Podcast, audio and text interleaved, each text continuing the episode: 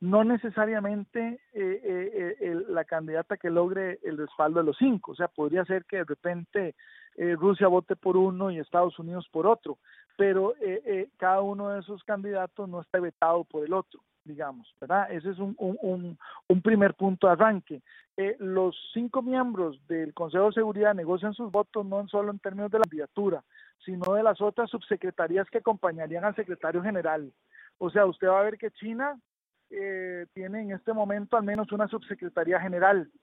Entonces, eh, también estos cinco miembros negocian su respaldo o no, dependiendo de los intereses los, y los, digamos, los puestos que están interesados en que alguno de sus nacionales ocupe y cómo esta, eh, digamos, candidata a Secretaría General lo logre, ¿verdad? Digo, logre conciliar esos intereses, ¿verdad?